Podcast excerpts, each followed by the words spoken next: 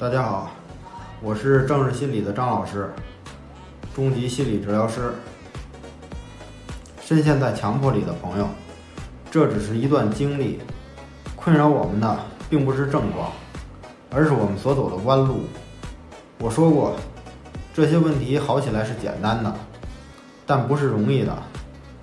把任何事情做到简单，才是真实的完美主义，而不是那种神经质性格的。完美苛刻的要求，凡事必然要求像我们想的那样，这是思想矛盾。我们说康复的过程充满了歧路，绝大部分的人是不了解强迫的，包括我们自己本身。终归这些问题的解决，涉及到很多深层次、潜意识的价值观、人生观。客体关系理论说，所有的痛苦都是母婴关系中。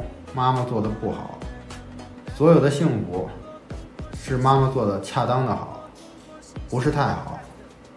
这就如同郑老师讲的，极端的追求完美和不足是一回事。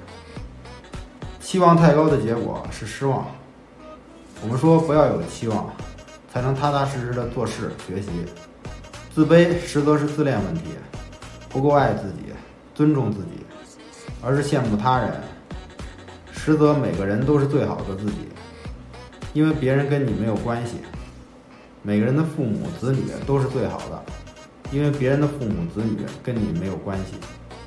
所以希望得到别人的认可是一个妄念，你需要的是得到自己的认可。无论是经典的分析理论，还是社会学派、认知理论、人本主义，最终的归宿都是与自己和解。我们说。一个爱自己的人，才有能力爱别人。这也是自体心理学理论与经典精神分析的区别。当你在做一件事情时，出现了一个否定的对立观念，你感到很诧异、很纠结、非常痛苦地陷入到心理冲突。